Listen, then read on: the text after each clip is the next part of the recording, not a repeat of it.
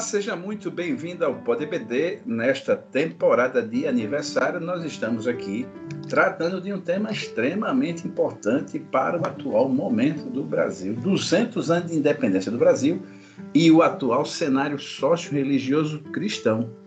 Primeiro dia tivemos aqui a abertura com os 200 anos de independência do Brasil e um panorama sobre o olhar do escritor português João Morgado. Hoje, aqui comigo, o professor Orlando Martins, para tratarmos deste papo dos 200 anos de independência e influência de instituições religiosas na educação.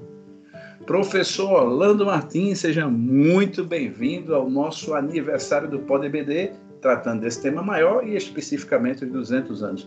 Porém, eu conheço o professor Orlando Martins, alguns ouvintes também, mas é importante que ele mesmo se apresente numa pequena bio Seja muito bem-vindo, professor Orlando Martins.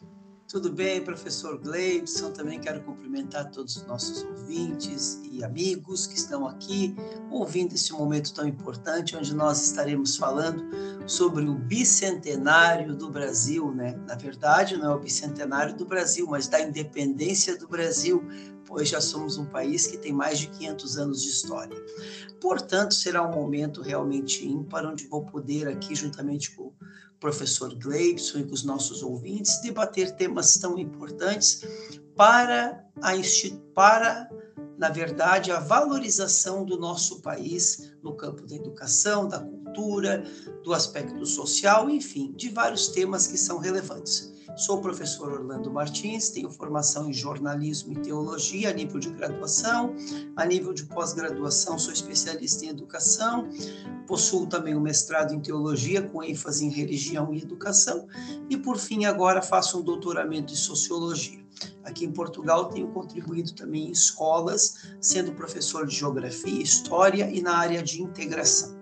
Portanto, o tema da história, o tema da sociologia e da construção social é um tema que eu gosto muito e vejo, obviamente, como tema do Pod EBD a influência religiosa sobre a educação no Brasil, um tema que tem muita relação com a construção do nosso país, até porque o nosso país ele tem uma construção histórica. Nós temos a presença do europeu através do português, temos a, a, a presença do negro através do africano e a presença do, do, dos povos indígenas. Portanto, nós temos a presença de três povos que constituíram o povo brasileiro, um povo miscigenado, um povo que possui uma mistura com muita qualidade e que gerou um povo maravilhoso, um povo que é conhecido por sua alegria, por sua disposição e tem como marca registrada um povo que não desiste nunca. Este é o brasileiro e falar do Brasil sempre nos dá muito prazer e muita alegria.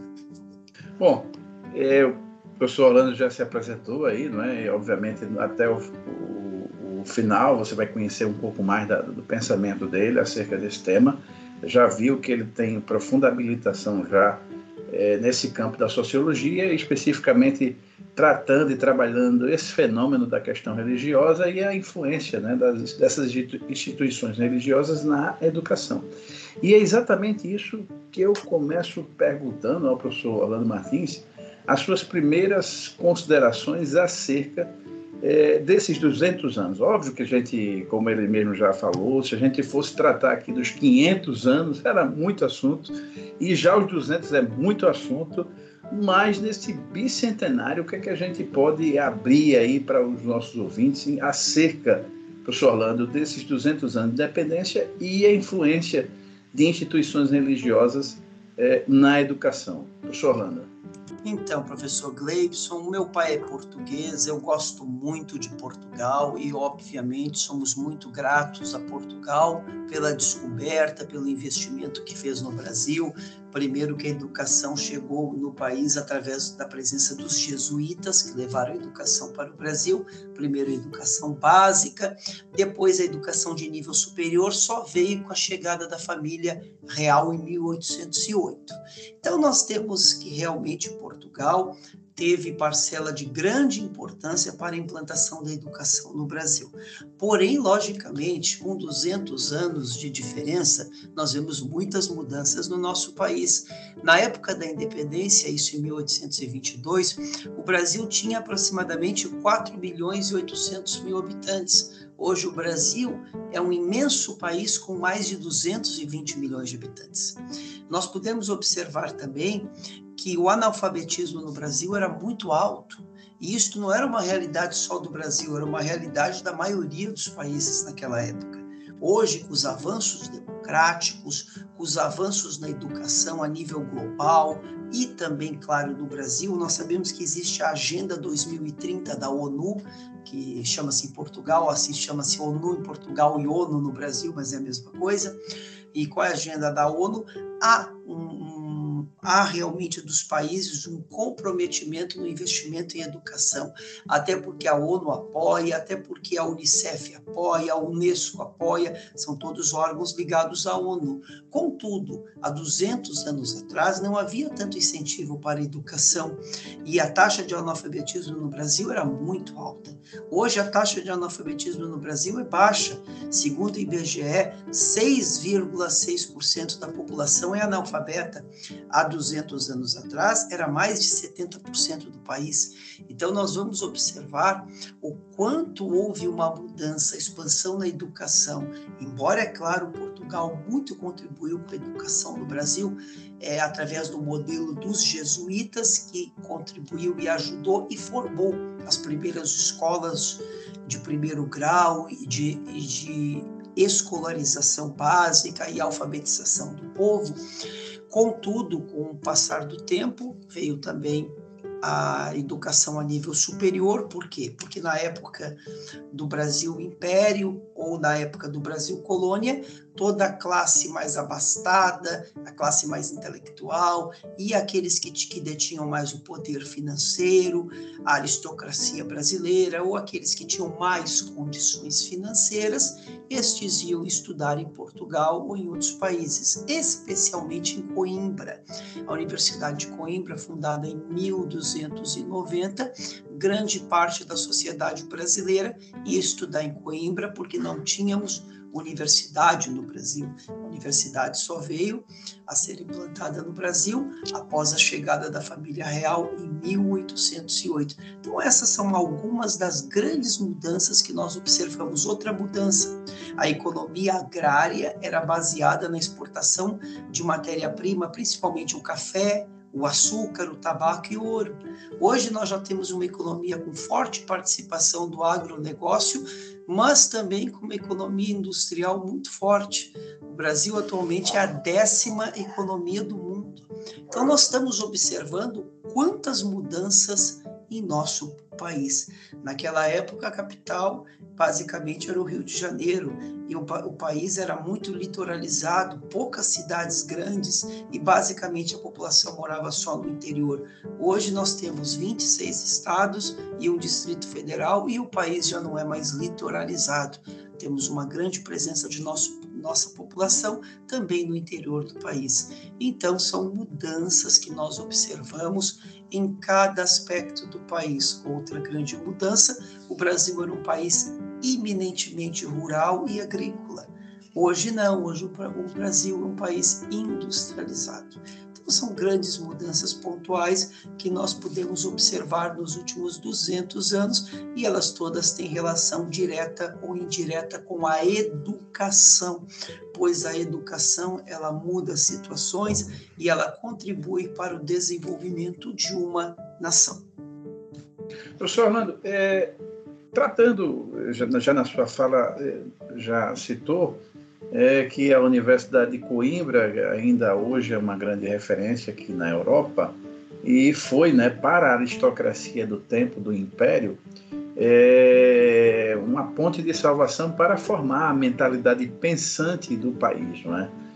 E o que é que se pode dizer, já que a gente sabe que apenas a aristocracia tinha acesso, não é? E hoje a gente tem uma, vamos dizer assim, uma democratização do, do, do ensino em paralelo com essa influência religiosa que, que se dá desde o primeiro instante, não é? lá ali com a presença dos, dos jesuítas, lá no, ainda Brasil colônia, e o, o que é que fica né, dessa, dessa, dessa questão né, entre a, as instituições, o peso delas na influência da educação, e essa educação que deixa de ser meramente de acesso da aristocracia e passa a ser mais um, um, uma opção e uma de acesso, vamos dizer assim, mais público. O que é que se pode dizer acerca disso? Então, no início, a educação brasileira ela não era voltada para toda a população, infelizmente. Mas isso não foi só no Brasil, em muitos lugares do mundo também aconteceu. Aconteceu isso também na Europa na Idade Média. Na Idade Média, 99% da Alemanha era analfabeta quando houve a reforma protestante. Por quê? Porque a educação era voltada apenas para o alto clero, para a nobreza. Na Europa, vamos lembrar que os três grandes estratos sociais da Europa na Idade Média eram nobreza, clero e povo. Então, basicamente, só os nobres e o clero tinham acesso à educação. O povo, que era grande parcela da população, não tinha acesso à educação. Claro que no Brasil, com um com relativo atraso, até porque o Brasil é mais novo, o Brasil foi descoberto agora fazem 522 anos, obviamente com grande atraso em relação a isso, o Brasil também passou por esse processo. Então, esse processo de atraso na educação também tem a ver por nós sermos um país relativamente mais novo. Logicamente, éramos colônia, não éramos metrópole. Então, claro que as coisas eram sediadas na metrópole. Então, muitos vinham estudar em Coimbra, que a aristocracia brasileira vinha para Coimbra, faculdade muito tradicional, fundada em 1290, uma das mais antigas da história da humanidade. Isso, claro, que no Brasil, o Brasil precisou se organizar enquanto país. Por quê? Porque isto re reflete aquilo que acontecia naquela época. Nós vamos observar, por exemplo, que nós temos uma miscigenação. O Brasil tinha foi foi invisibilizado as suas antigas religiões que os indígenas possuíam. Foi depois foi foi organizada uma educação voltada para a catequização do povo, não que não tenha sido positiva no aspecto do, de, da alfabetização, do, do, aspecto do ensinar a ler, do ensinar a escrever, mas também tinha muito viés apenas, muito mais religioso do que propriamente dito pedagógico. Mas nós vemos também que os jesuítas, né, através do Padre Antônio Vieira, teve um grande, um grande, uma grande contribuição, né? O Padre Antônio Vieira, no meu entendimento, merece que sempre ser muito bem lembrado por toda a sua contribuição para a educação brasileira e para a formação do pensamento e da cultura. E nós vemos outros nomes também que poderíamos citar aqui, como o Padre Anchieta, por exemplo. Então, os jesuítas contribuíram muito para com a educação, mas logicamente nós podemos observar que sim, que isso também passava por uma questão de catequização dos povos. E que, claro, o país estava em formação, era um país em formação, um continente, gerir um país de dimensões continentais também não era fácil, dividido por capitanias hereditárias, e é claro que isso também dificultou um pouco uma centralização do país e um melhor desenvolvimento do país em outros campos. Também é claro, nós podemos observar que podemos aqui, ó, por exemplo, nós não tínhamos universidades, infelizmente foi uma falta que houve no Brasil, mas sim, isso foram aspectos que, de fato, não podem deixar de ser ressaltados e observados, que sim, precisávamos ter universidades antes, mas também era um processo de construção do país, até porque somos um país ainda muito recente e assim apenas agora temos 200 anos de independência. Professor, é, ainda falando, vamos dizer assim, de, de, aspectos da educação mais básica, que eu acho que é, ainda muito né, no Brasil a crescer, e eu acredito particularmente, e eu gostaria de ouvir a, a sua opinião, eu acredito que todo país é, que tem índices excelentes de educação, eles fizeram um massivo trabalho na educação de base, né? no, no ensino fundamental, o ensino infantil e fundamental. Se tratando de, de, de educação de base, que a gente, como já foi dito, é extremamente importante, A minha pergunta vai exatamente em cima dessa questão, é, e a gente sabe, já que a gente está falando da influência religiosa, né?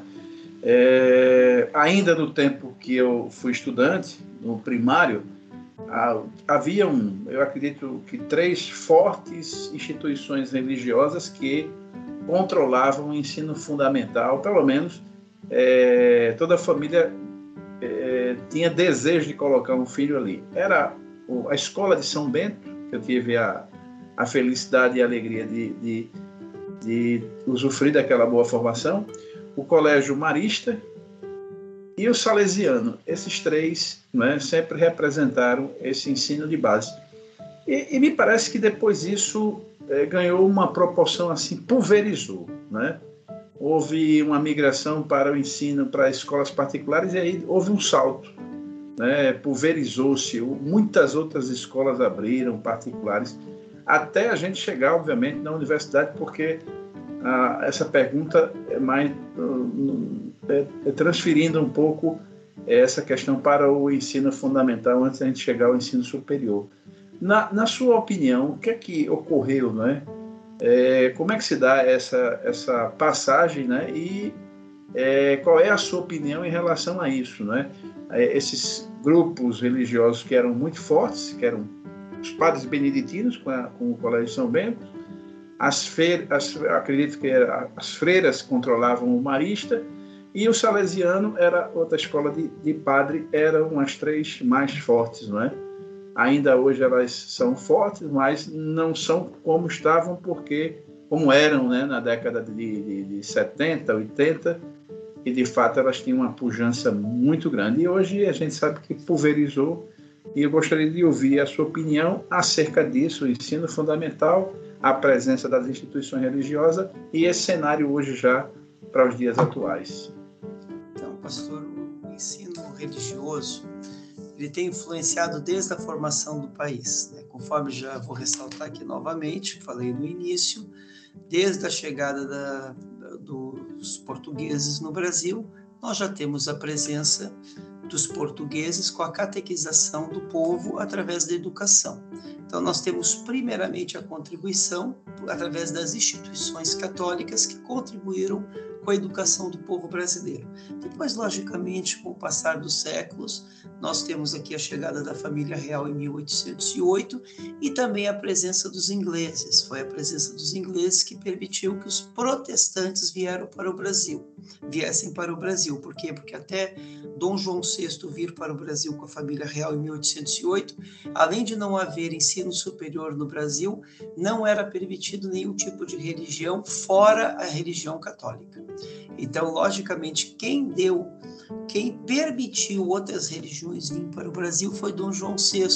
Por quê? Por influência dos ingleses, porque naquela época os ingleses tinham grande influência sobre Portugal e assim, logicamente. É, a gente também, eu acredito também a gente pode citar a presença também dos, dos holandeses, né, que eram Aí Recife. de maioria protestante, né, no Recife, eu digo porque há muitas marcas dos holandeses lá. Claro, sem dúvida, pastor. Mas aí, professor Gleibson, mas aí também, claro, sem nenhuma autorização dos portugueses. Aí nós temos a questão do Mar Libério e do Mar Nostrum, né? Quando o mundo foi dividido no Tratado de Tordesilhas entre portugueses e espanhóis em 1494, havia por ordem da Igreja Católica e conjuntamente com as coroas portuguesa e espanhola, o Mare Nostrum, mar só podia ser dominado por portugueses. Depois, claro, com o, com o final do período dos descobrimentos e das navegações, que é, basicamente é os séculos XV e XVI, com a ascensão do capitalismo comercial, que é a primeira fase do capitalismo, onde nós temos uma ascensão da burguesia na Europa, que é a partir dos séculos XV, XVI e XVII, ascensão do renascimento, ascensão do humanismo, aí e também com o fenômeno da reforma protestante, nós temos então a ascensão das economias do norte da Europa, especialmente da Holanda e da Inglaterra. Então, os holandeses, claro, começam a se fortalecer muito economicamente. Como a Holanda era um país muito pequeno, eles precisavam buscar novas rotas comerciais para a sua economia não enfraquecer. E assim, é claro, muitos estiveram no Brasil e formaram lá o Brasil holandês em Recife.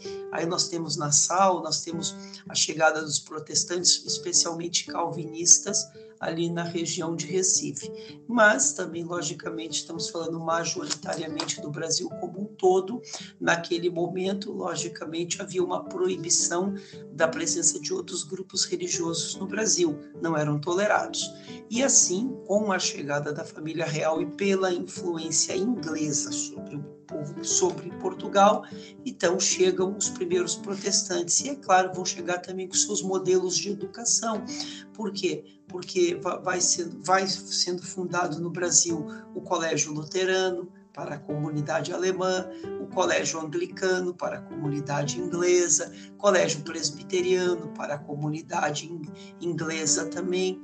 E assim o que, que vai se vão, vão acontecendo o quê? Instituições protestantes que viriam a ser as futuras universidades. Aí nós temos, por exemplo, o Colégio Mackenzie, em São Paulo, que começa com colégio e hoje é uma grande universidade, assim como também as instituições católicas, que nós temos a PUC, a Pontifícia Universidade Católica, nós temos a Faculdade Jesuítas e nós temos outros grupos que, com o passar do tempo, deixam de ser apenas colégios de primeiro e segundo grau para se tornarem universidades. Mas sim, logicamente, a presença das instituições religiosas no ensino de base, primeiro e segundo grau, foi determinante também para o desenvolvimento da educação brasileira. Porém, não poderíamos deixar de falar também sobre a criação do MEC, o Ministério de Educação e Cultura, a partir de 1930, e para a consolidação da educação no Brasil, porque entre 1934 e 1935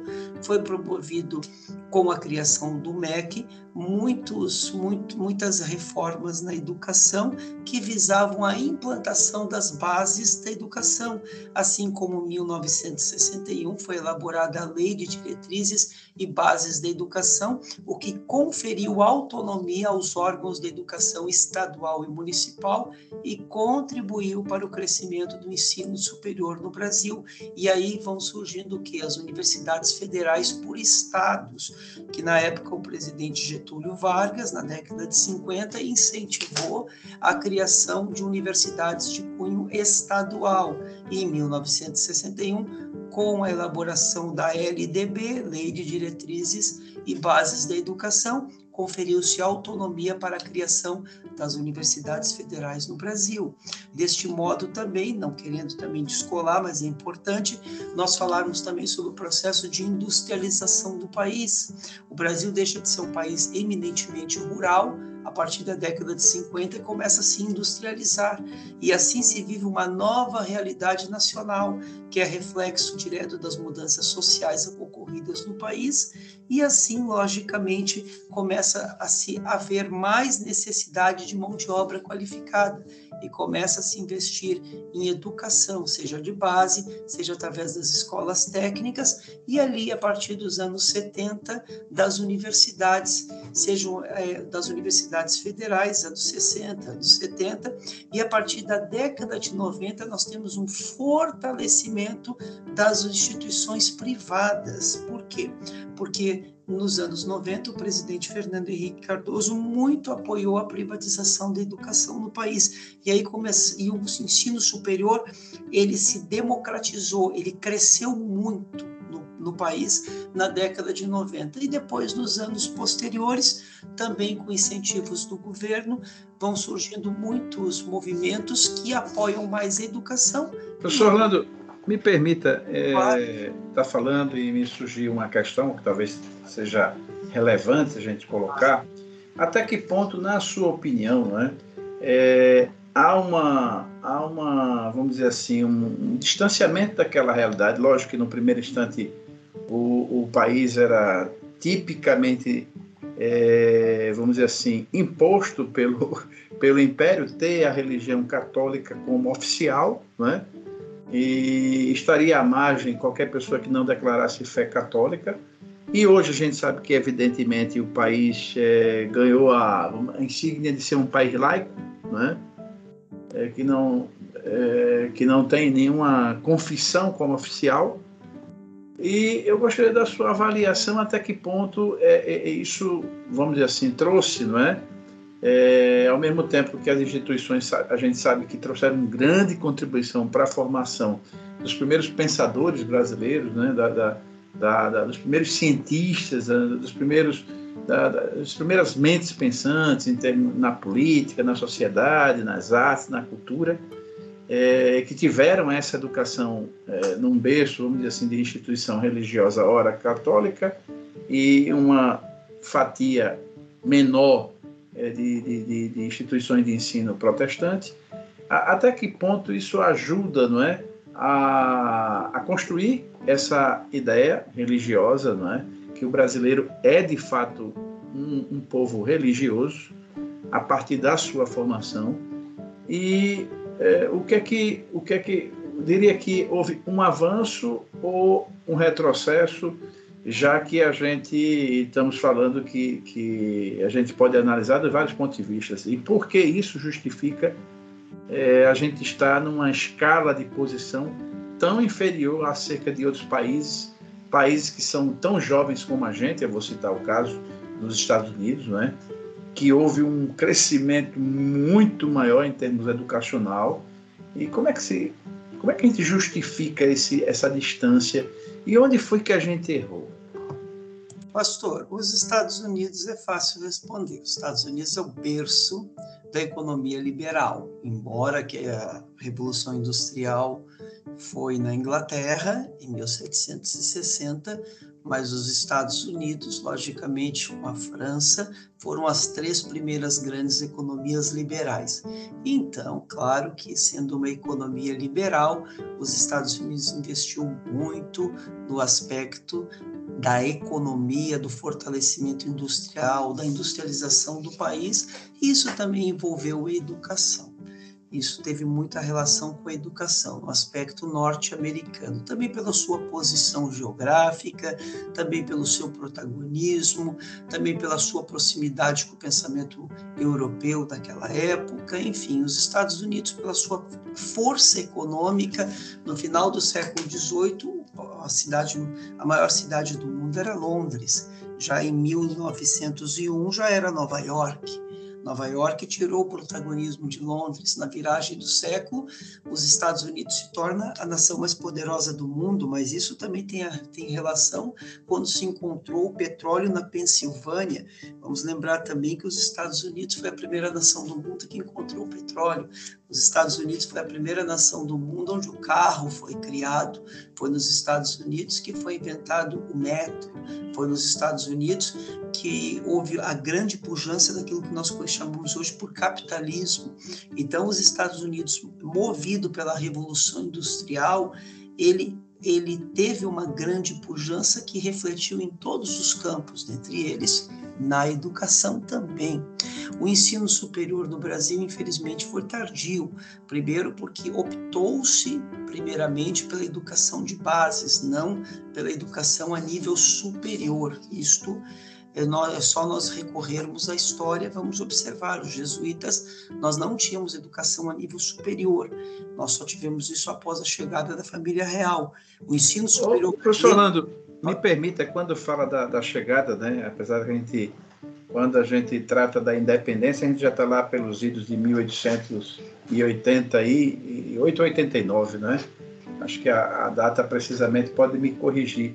Mas o, o, o, o, primeiro império e o seguro império brasileiro, né? O primeiro império na mão de Dom Pedro I, né? Que houve alguns problemas e Dom Pedro terminou tendo que é, abdicar, né? Do, do, do trono, depois o Dom Pedro II assume e há muitos elogios que eram grandes estadistas e posteriormente ele enfrenta um problema, isso já está documentado aí em documentários novos, é, que ele enfrenta um problema exatamente com, com a, a, instituição religiosa. Ele começa a ter um problema com a instituição religiosa, a partir daí começa a, a ter um problema no Brasil de ordem social e a gente é uma temática recorrente aqui, e acontece é, a expulsão da família real, não é? é? e a declaração, me parece até, de certa forma, é, um golpe se constrói. A nossa república já nasce assim meio conturbadamente, né? É, me parece que há esse fator. Acha que isso deve, porque na altura do Brasil é, império, nós podemos dizer que o, o, o, Império Brasileiro estava entre os maiores impérios daquele, daquele período, né, do século XIX já. Né? E, e nesse ponto, me parece que há realmente. A, a gente começa a se distanciar dos Estados Unidos nesse ponto. Você acha que é, a nossa república ela foi mal fundada e terminou refletindo diretamente na construção desse nosso ideal educacional para o Brasil ou, ou é, isso se deveu é, por outros fatores de ordem até socio-religiosa? Pastor, eu já acho que é um país muito grande, do tamanho de um continente. Nós vamos ver, por exemplo, só para me complementar outra resposta, o ensino superior do Brasil, infelizmente, ele foi constituído de modo tardio, comparado até com outros países do contexto europeu e do latino-americano. Por exemplo, as primeiras universidades na América Latina foram criadas nos séculos 16 e 17, quando já existiam várias universidades na, Euro na Europa. Infelizmente, sim, houve realmente um investimento tardio na educação a nível superior no Brasil. Esse é um ponto que nós não podemos deixar de ressaltar. Então, no início do século XIX, com a, com a, transferência da corte portuguesa para a colônia, aí sim que houve uma abertura à educação a nível superior. Entre os anos de 1808 a 1889, o ensino superior no Brasil apresentou um desenvolvimento muito lento, seja no primeiro ou no segundo império o que gerou pouco impacto social e econômico na sociedade brasileira, já que se tratava de um modelo de, de ensino direcionado para ocupação de cargos restrito no mercado de trabalho que era muito restrito, ou seja, se havia, haviam universidades, mas eram direcionadas, por exemplo, eram formados advogados, médicos e poucos profissionais voltados basicamente para as profissões liberais para aquilo que poderia contribuir para com o governo. Então, infelizmente, sim, houve a educação brasileira, ela avançou pouco, sem dúvida nenhuma. Era um país muito pouco industrializado, muito rural e havia nesse muito... sentido nesse sentido eu acho que seria correto desculpa estar lhe interrompendo professor Orlando mas seria correto a gente avaliar não porque eu acho que a gente pode não sofrer da doença de ficar se martirizando por fatos não é? Que alguém aponta como ruim que trouxe prejuízo. Mas o fato do Brasil ser é, é Brasil e o Algarve representarem um, um reino só não é? Com a transferência da é, do, do, do, da família real de Portugal, a família real passou a controlar os dois países a partir do Brasil, não é? É o fato de Portugal já ter, a essa altura, é, a Universidade de, de, de, Coimbra como uma referência para essa, essa aristocracia nascente, essa, esses primeiros é, brasileiros cultos, vamos dizer assim, com a formação em Coimbra, Será que isso não gerou um, um, um estado inicial de letargia, porque Portugal representava esse salto de formação e a gente retardou a criação dessa estrutura universitária no Brasil? E aí é, isso tenha refletido, professor Orlando? Olha, pastor, é professor Gleison, o que eu observo claramente foi uma falta de prioridades. Infelizmente, de fato, o ensino superior no Brasil, ele começou de modo atrasado. Também não podemos nos esquecer que o Colégio dos Jesuítas foi uma instituição educacional que formava em teologia e ciências sagradas isto pode ser considerado o primeiro curso de nível superior no Brasil entre 1553 e 1759, que eu queria depois ressaltar isso, porque Portugal era muito religioso na época, vamos lembrar desse aspecto, tinha muita influência da Igreja Católica e sim, também era muito importante para a Igreja Católica a presença do ensino dos jesuítas. Então, isto realmente, neste aspecto, olhando sobre esse olhar, ainda mais com a chegada da família real, família real portuguesa, é, é, passou a governar a partir do Império de Portugal, Brasil e Algarves a partir do Rio de Janeiro, entre mil, a partir da chegada em 1808, mas basicamente, efetivamente, 1515 a 1500, 1808 a 1821, né? Nesse período, então, o Rio de Janeiro chegou a ser a capital de Portugal. É claro que nesse momento poderia se investir mais em educação, porém é nesse momento também que é fundada a Biblioteca Nacional, é nesse momento que é fundado o Banco do Brasil, é nesse momento que é fundado muitas escolas. O Rio de Janeiro é urbanizado, cidades são urbanizadas pelo Brasil. É claro que houve investimentos tá, do governo português em prol da educação e do desenvolvimento do país. Vou dar um exemplo. Há outro, a Academia há outro. e a Real Academia Militar, professor Gleibson, ambas escolas militares fundadas no curto período que a família real esteve no Brasil. Então, são mais alguns dos aspectos, mas sim, eu concordo plenamente precisava se investir mais no Brasil. No entanto, o, o Brasil era imenso, imenso.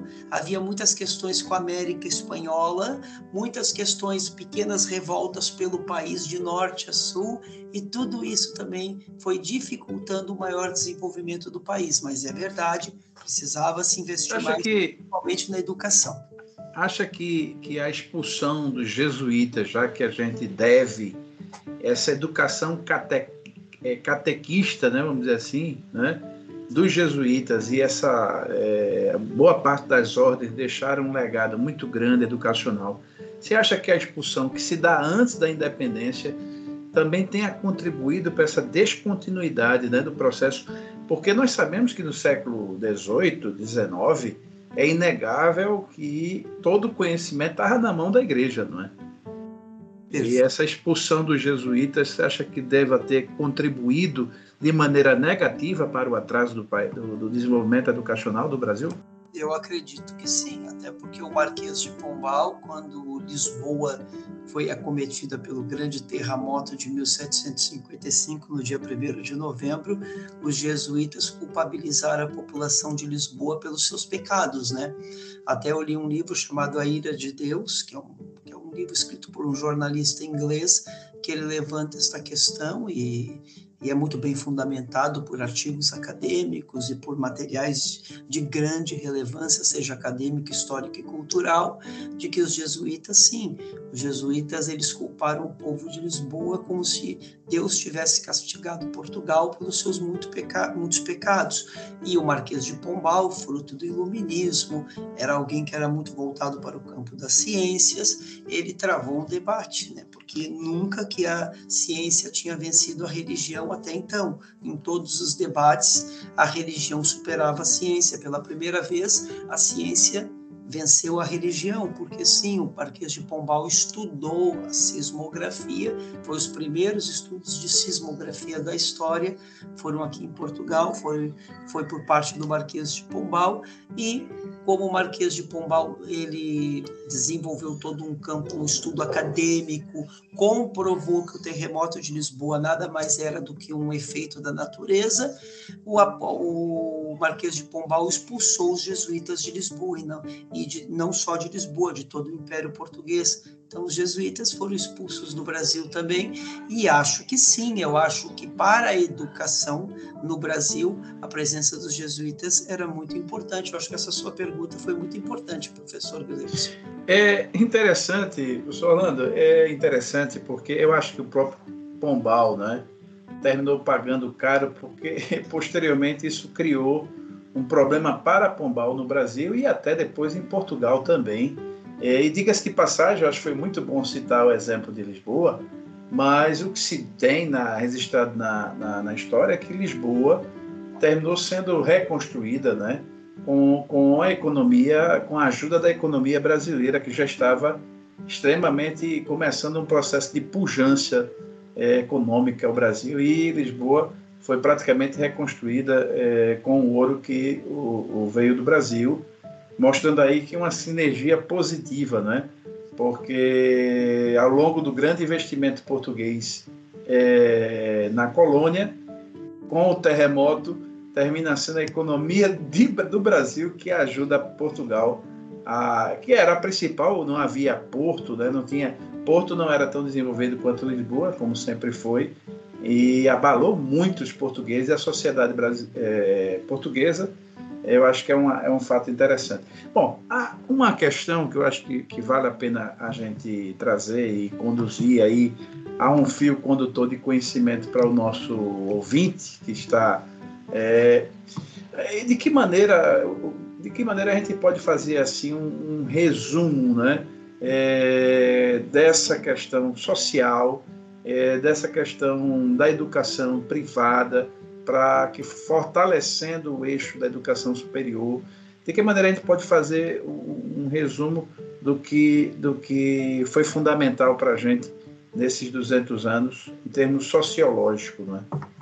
Então, professor Gleibson, é, como eu já falei aqui no início, a chegada dos protestantes no Brasil do século XIX, a chegada dos católicos anteriormente, com a chegada dos portugueses, contribuiu muito com a construção social da educação no Brasil. Vou dar um exemplo, tá? Nós temos as instituições católicas e instituições protestantes que elas foram fundamentais para a construção do ensino superior no Brasil. Eu vou dar aqui um exemplo bem claro, a Universidade Metodista do Estado de São Paulo. É, esta, esta instituição, ela primeiramente, ela era uma instituição de ensino metodista a nível de primeiro e segundo grau para é, para uma comunidade em São Paulo. Era uma escola. De repente, com o passar do tempo, se tornou uma universidade. Hoje é uma universidade de mais de 80 anos. Começou com teologia. Hoje foi criada em 1938, ela se tornou em 1938 uma universidade, né? Ela foi a Faculdade de Teologia da Igreja Metodista do Estado de São Paulo. Depois, com o passar do tempo, foi criado o Instituto Metodista do Ensino Superior e hoje é uma das instituições mais relevantes do país. Outro exemplo é a Mackenzie. Mackenzie é uma instituição educacional privada confessional que tem mais de 150 anos de história. Começou primeiramente como Instituto Presbiteriano, que era uma escola, depois se tornou numa grande universidade. Em fevereiro de 1896, em Higienópolis, que é um bairro de São Paulo, teve início a Escola de Engenharia Mackenzie. Na década de 40, o Mackenzie começa a introduzir novas unidades e novos cursos e abre a sua faculdade de filosofia, sua faculdade de letras, faculdade de arquitetura e de ciências econômicas com o passar do tempo, o Mackenzie se torna uma das principais universidades do Brasil, isso no campo protestante. No campo católico, eu posso falar da PUC. A PUC também muito contribuiu com a educação no país.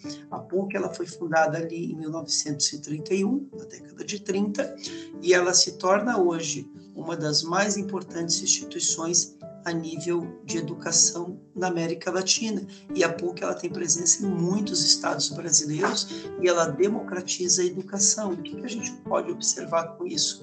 O Brasil é um país, nós não podemos dizer que o Brasil é um país religioso.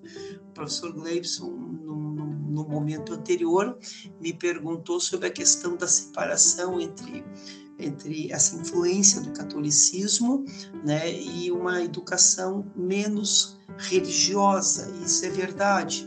Nós vamos observar, por exemplo, que com a criação do MEC, o Ministério da Educação e da Cultura, vão, criado, vão sendo criados eixos que vão legitimando a educação brasileira.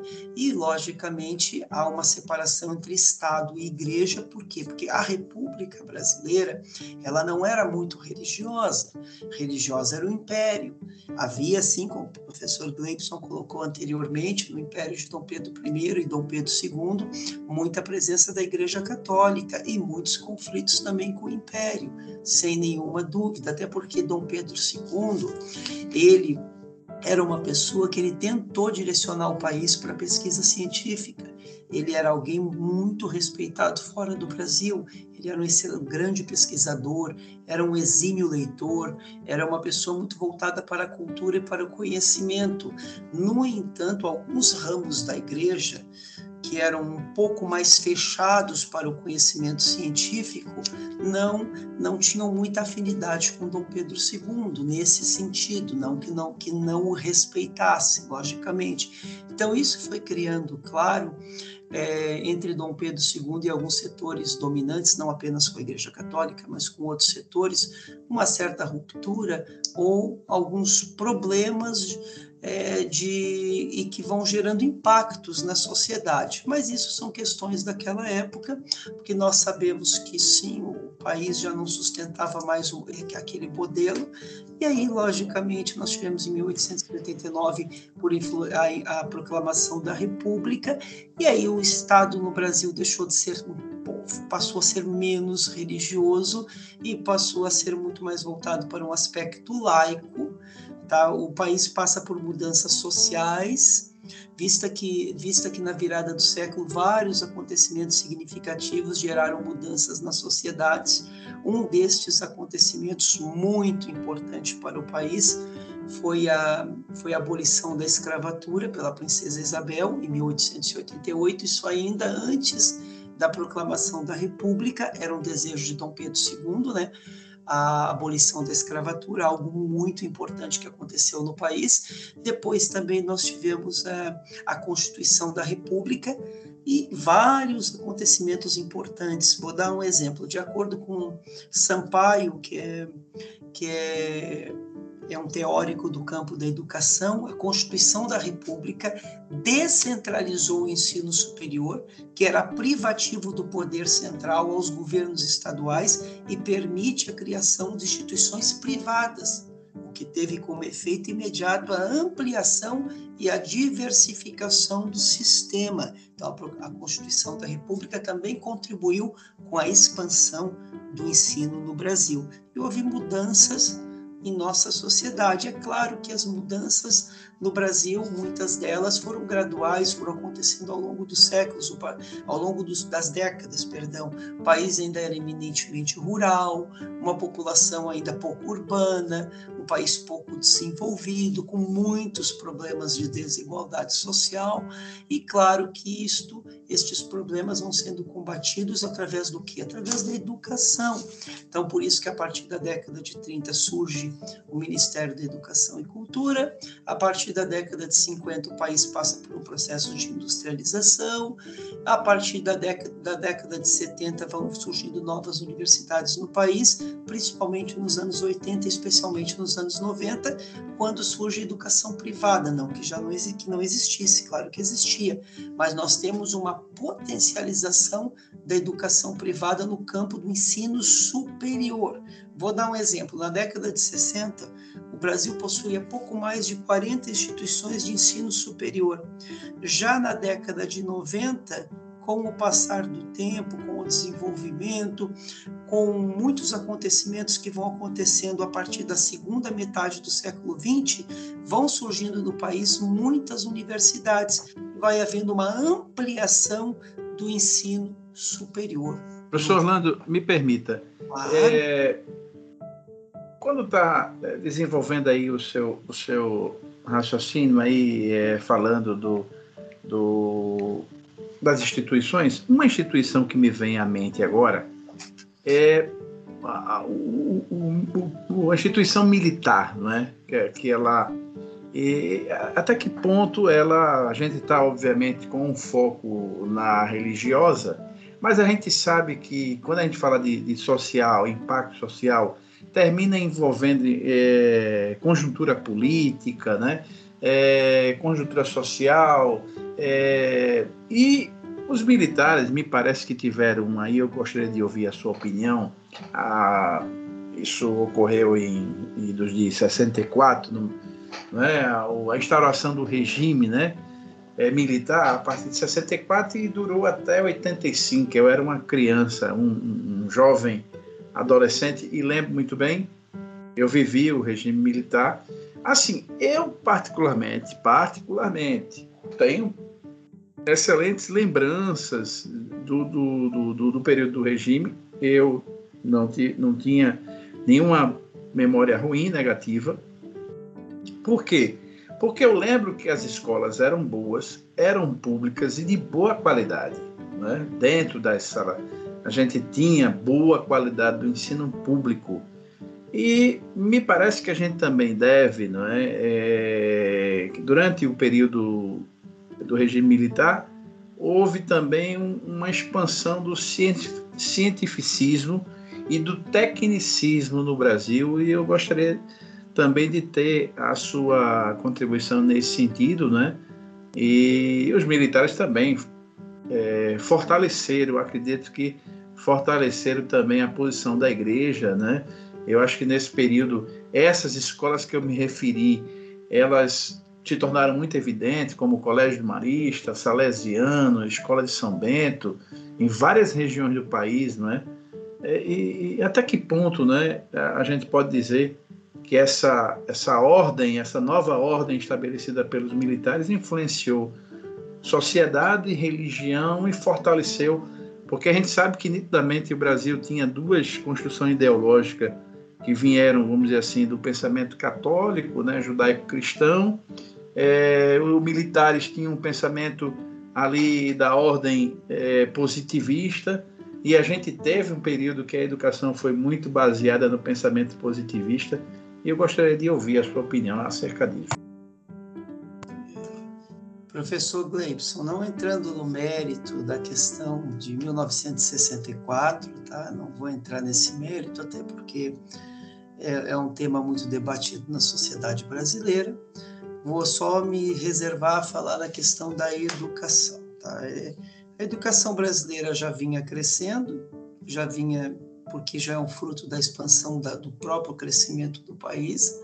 A partir do longo do, da segunda metade do século XX, houve um maior investimento em industrialização do país, que promoveu a expansão da economia, gerando profundas transformações sociais no país. Neste período, o Brasil deixou de ser um país eminentemente rural e pouco industrializado para se tornar na oitava economia do mundo.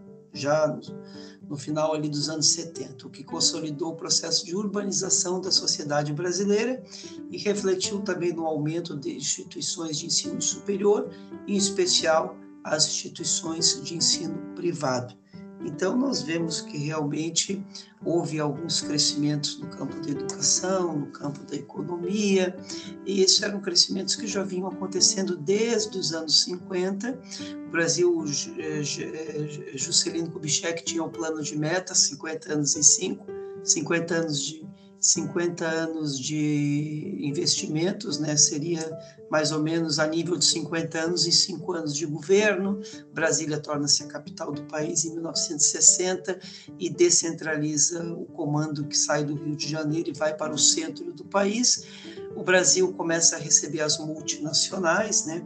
e logicamente a, a Ford, a General Motors, a Fiat então, com a chegada das grandes indústrias no Brasil, tem que se investir também no ensino profissionalizante. Nós temos o surgimento do ensino profissionalizante no Brasil, os telecursos, os cursos à distância, e isto, claro, vai se expandindo a educação do país. O crescimento econômico promove uma necessidade, é claro, de um crescimento também no campo da educação.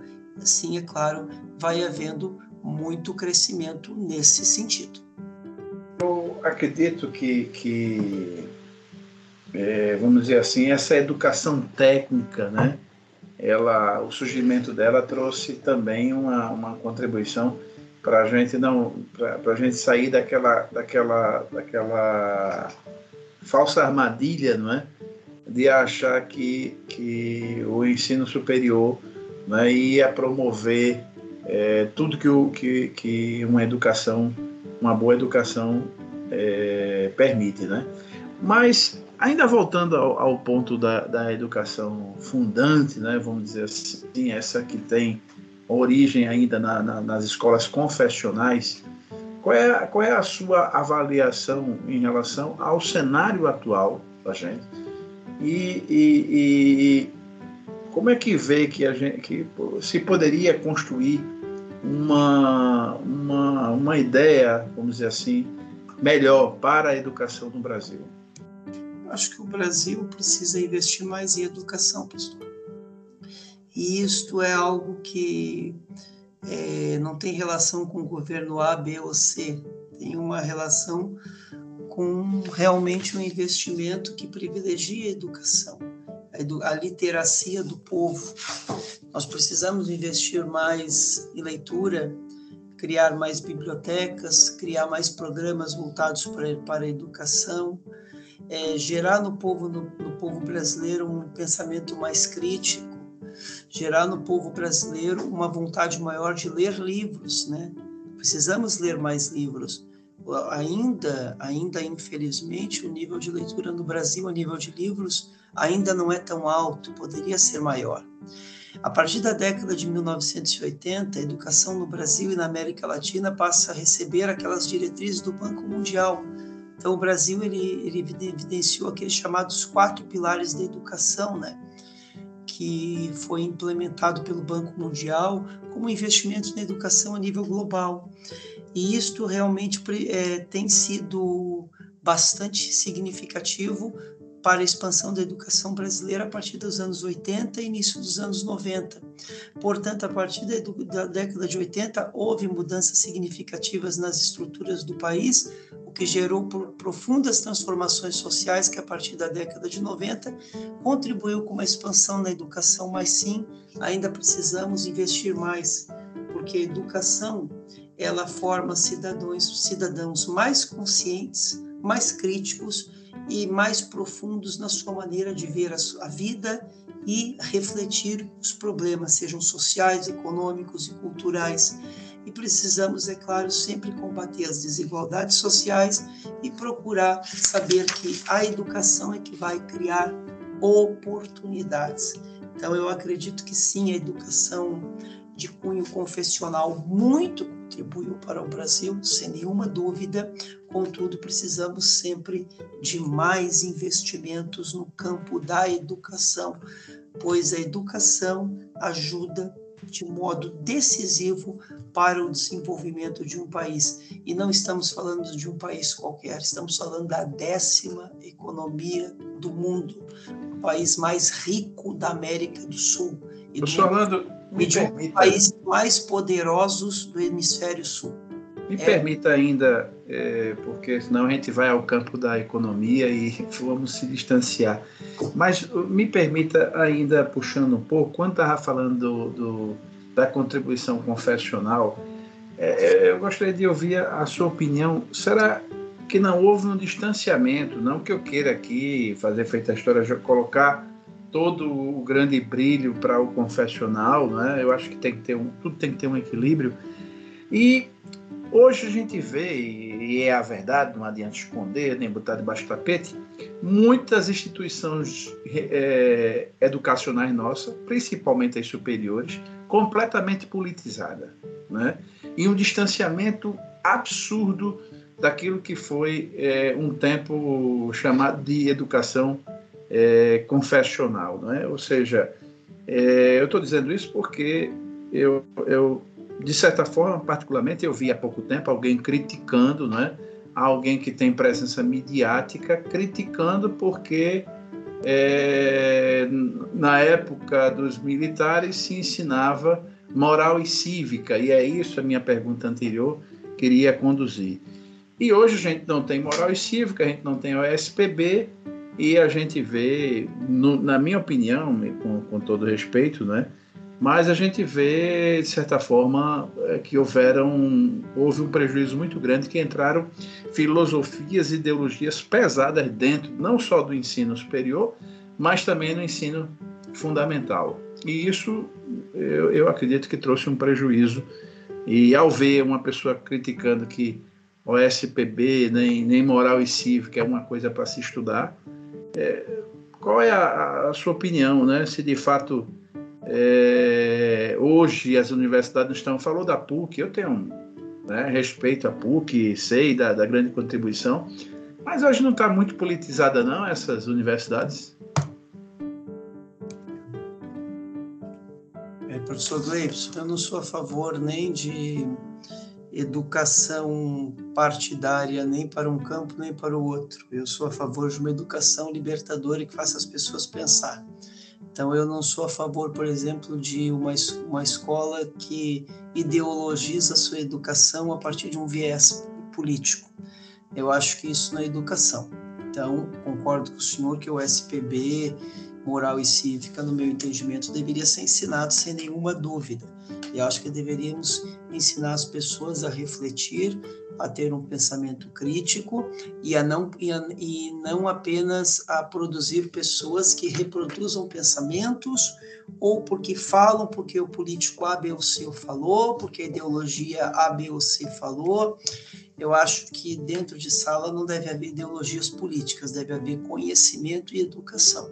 Eu sempre fui a favor de que as pessoas têm, um, têm um, o direito de estudar e os professores devem ensinar. Agora, eu jamais, enquanto professor, é, influenciei aluno meu e, sou, e não, não, sou a favor disso, a posicionamentos políticos. Eu acho que a gente tem que, tem que levar as pessoas a refletir e formar é, pensadores, pessoas críticas, mas não pessoas que reproduzam apenas pensamentos porque partido A, B ou C ou ideologia A, B ou C pensa assim.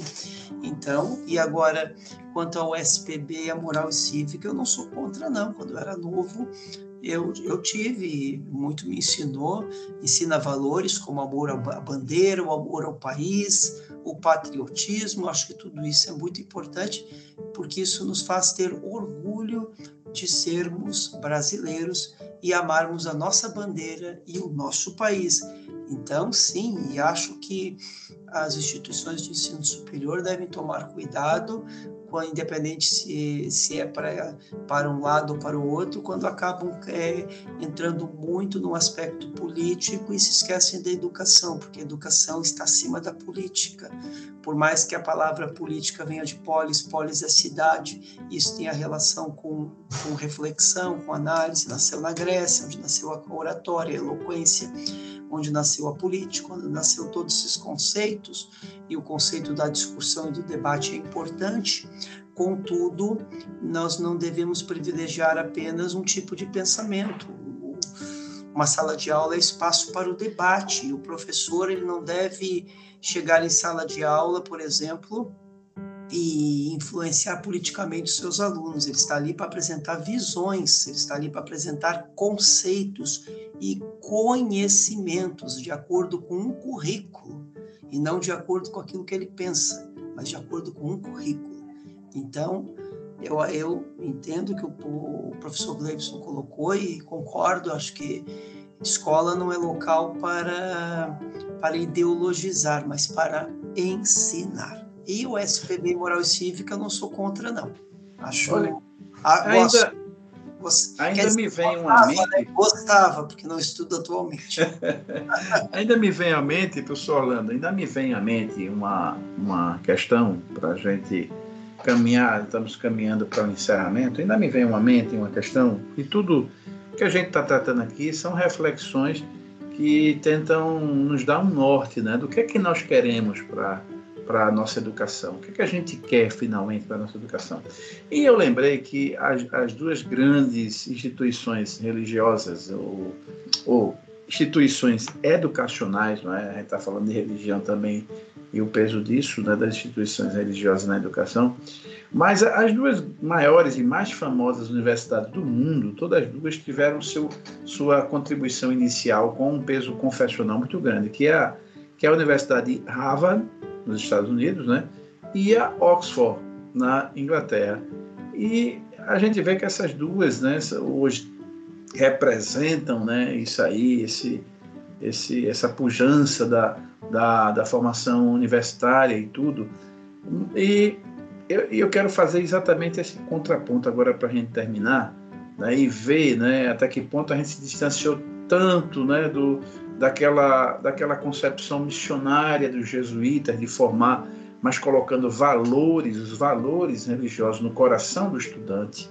Até que ponto a gente distanciou tanto, né? Para hoje a gente ter uma realidade muito dura no, no, governo atual brasileiro, o ministério mais conturbado, que falou da existência do MEC na década de, de, de 30, né, 1930, a criação do MEC, mas hoje a gente tem, é, pelo menos no início do governo, foi extremamente conturbado. Já se mudou várias vezes de ministro da Educação, inclusive até um dos ministros da Educação é, era um pastor evangélico. né, que presidiu, foi diretor, não sei, ao certo da, da, da Mackenzie, né, que é a Universidade é, Confessional Presbiteriana, e uma conturbação enorme e a gente parece que ainda não pegou o ritmo né, de apontar para um, um lugar seguro para chegar. E nessa pergunta final eu quero entrar mais nessa ferida né, que pode cicatrizar, se ela estiver em processo de cicatrização, para a gente apontar para um horizonte. Professor Orlando, se tivesse na pasta hoje do Ministério, né, se fosse lhe dada a oportunidade de ser ministro da Educação do Brasil, o que é que faria para o Brasil dar certo em termos de educação, já que a gente discutiu todo o aspecto é, social, religioso e até passamos por economia e política. Professor Orlando. Professor Gleibson, vou até pedir desculpa, mas é uma pergunta muito ampla. Certamente não vou ter a resposta para ela. Vou só falar por cima. Eu não vou entrar em questões muito amplas, porque eu acho que é um tema tão complexo e para me responder em cinco minutos eu não, não terei como responder. Eu apenas digo que investiria em educação, no programa maior de ampliação de oportunidades, educação profissional voltada para o mercado, para que a gente é, formasse pessoas também com capacidade para o mercado. Também, claro, não se esquecendo da, educa da educação humanística, para que possamos também formar intelectuais, pensadores, cientistas. Investiria muito em educação para que o Brasil, por exemplo, tivesse seu primeiro prêmio Nobel, que nós com tanta história nunca tivemos um prêmio Nobel, Portugal sim, prêmio Nobel da literatura José Saramago, e o nosso país com tanta história, com, com, com tantos personagens brilhantes, infelizmente ainda não ganhamos um prêmio Nobel.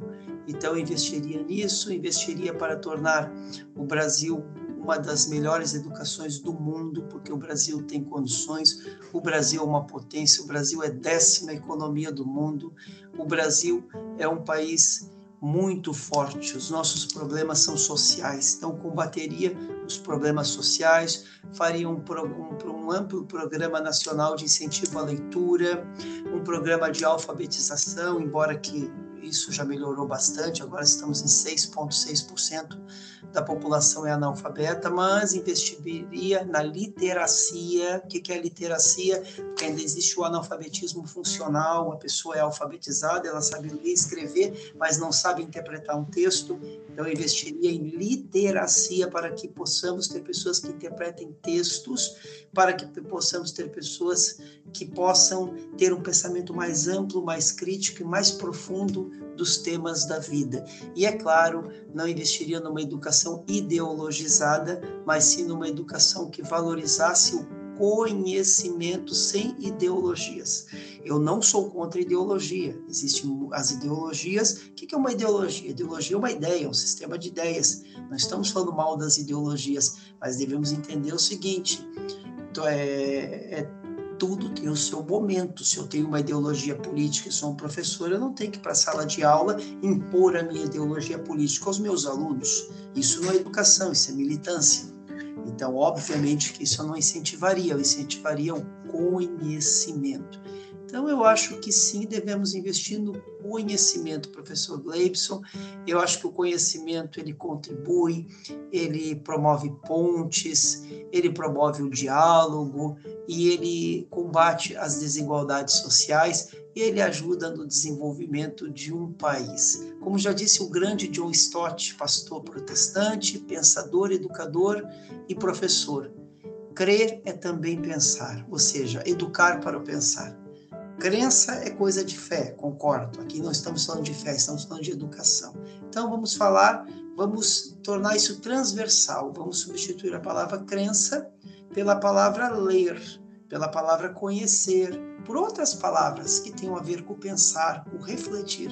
Precisamos pensar profundamente os temas. Os temas do Brasil são profundos e eles, logicamente, precisam ser estudados. O Brasil é um país muito amplo, de situações profundas, mas estamos torcendo pelo país, torcendo pelo governo, torcendo por todos aqueles que têm o poder na mão para que possam melhorar esta nação. O Brasil é uma grande nação, décima economia do mundo. Só isso já é algo que deve ser sempre lembrado.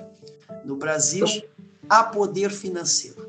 Professor Orlando, para finalizar, não é? A gente já estamos, infelizmente, no fim, mas considerando né, que o professor Orlando é professor do ensino é, fundamental, que aqui em Portugal é chamado de ensino secundário, se eu não me engano, o professor Orlando me corrija se eu estiver enganado. Ele é como professor do ensino secundário em Portugal, e Portugal, quando a gente fala de educação, né, eles estão, se eu não me engano, também na 22ª posição do PISA, que é um índice, um índice mundial né, de educação. Né?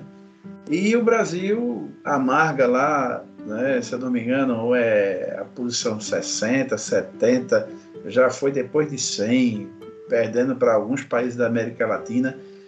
Aí eu pergunto ao professor Orlando, qual é a diferença, né? E já que a gente fala de influência né, social dos alunos portugueses para os alunos brasileiros, para os alunos brasileiros estarem atentos a essa diferença analisada do ponto de vista de quem já é um educador é, em Portugal. Professor Orlando. Professor Gleibson, eu sei que Portugal, em termos de educação, está na frente do Brasil. Contudo, eu já ouvi de professor português de que os alunos brasileiros são excelentes. Eu já ouvi de professor português elogio os alunos brasileiros, se não foi poucas vezes. E nós sabemos que o nosso país tem grandes investimentos na educação. Eu sei, é verdade, Portugal está na frente, principalmente na educação a nível básica, a nível secundário. Isso existem os rankings, como o senhor mesmo já citou. Contudo, obviamente, esse é um tema bastante complexo. Eu digo que eu observo que é uma questão de leitura. Por exemplo, eu vejo que em Portugal o índice de leitura é maior. Então, isso também se reflete pela história do país. Portugal é um país que tem, foi fundado como reino, o Reino de Portugal em 1143, mas já tem uma história ainda mais antiga. Então, um país milenar. Nosso Brasil só tem 522 anos. Eu acho que isso também contribui muito. Contribui também que a primeira Universidade de Portugal foi fundada em 1290, nossa primeira universidade só depois de 1808. Contudo, é, apesar dessa, dessa, dessa diferença, o Brasil também tem aspectos que na educação está muito bem colocado. Então, sim, é verdade que aqui em Portugal nós temos observado a educação tem crescido muito, tanto que o ex-ministro da Educação de Portugal recentemente esteve dando palestras no Brasil, seguidamente com professores portugueses dar palestras no Brasil para falar sobre educação portuguesa, que inclusive em alguns aspectos está na frente da Finlândia, não em todos, mas em alguns.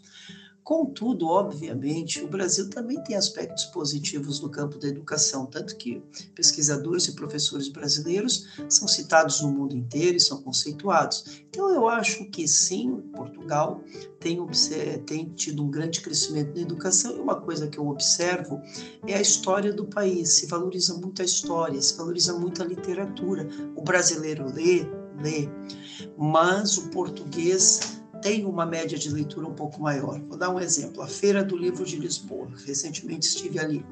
O número de pessoas que leem livros e não apenas visitam a feira, mas que adquirem livros, apesar de estarmos passando neste momento por uma uma crise no país decorrente primeiro do Covid, agora desta guerra da Rússia, então tem havido um aumento, um aumento dos preços das coisas aqui em Portugal.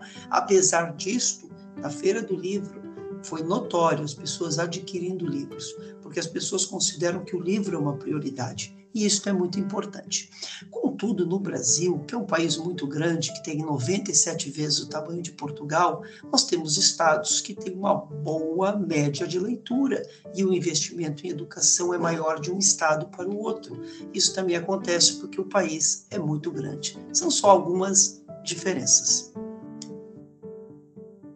Muito bom, chegamos ao final e, sem dúvida nenhuma, o, eu quero agradecer né, a participação do professor Orlando e a sua contribuição para o dia de hoje, fazendo uma grande reflexão aí desses 200 anos e a influência das instituições religiosas.